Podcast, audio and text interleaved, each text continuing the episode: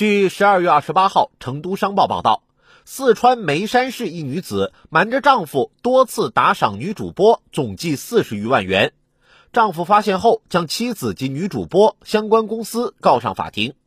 日前，此案宣判，法院审理认为，被告女子就原告财产的赠与行为有违公平原则，也违背原告的真实意思。判决被告女主播和相关公司分别向原告返还打赏赠与款十万余元。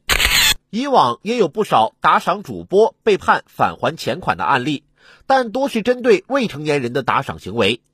上述案例其最大的看点是法院对成年人的打赏行为的性质认定，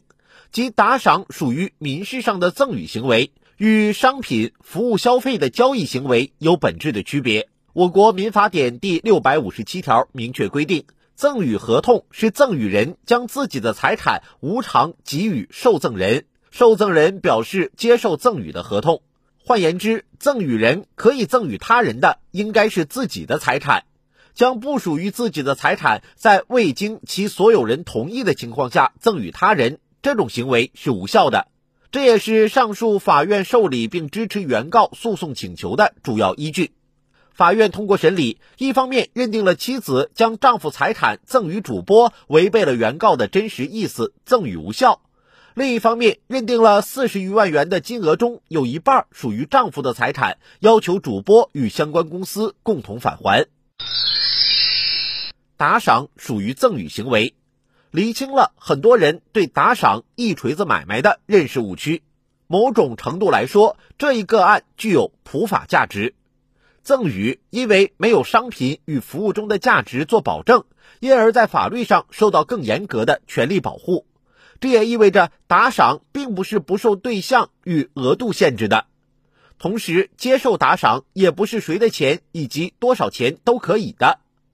比如，关于加强网络直播规范管理工作的指导意见指出，网络主播不得接受未经其监护人同意的未成年人充值打赏。对未成年人冒用成年人账号打赏的，核查属实后，需按照规定办理退款。最高法出台的关于依法妥善审理涉新冠肺炎疫情民事案件若干问题的指导意见二明确，限制民事行为能力人未经其监护人同意，参与网络付费游戏或者网络直播平台打赏等方式支出与其年龄、智力不相适应的款项。监护人请求网络服务提供者返还该款项的，人民法院应予支持。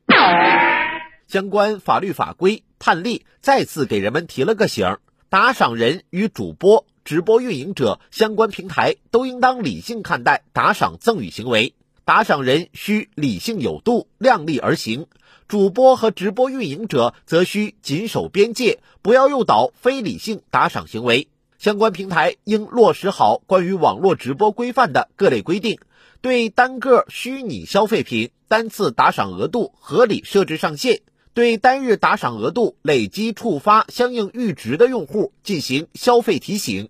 让打赏既受限制也受保护。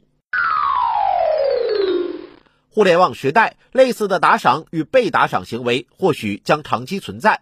这当中有哪些条条框框？什么事情可为，什么事情不可为？不同的主体有哪些权利义务？需要通过一个个案例去逐渐明晰和积累，而最终的目的是让打赏行为让互联网生活更有序、规范，确保一些人的财产不白白流失。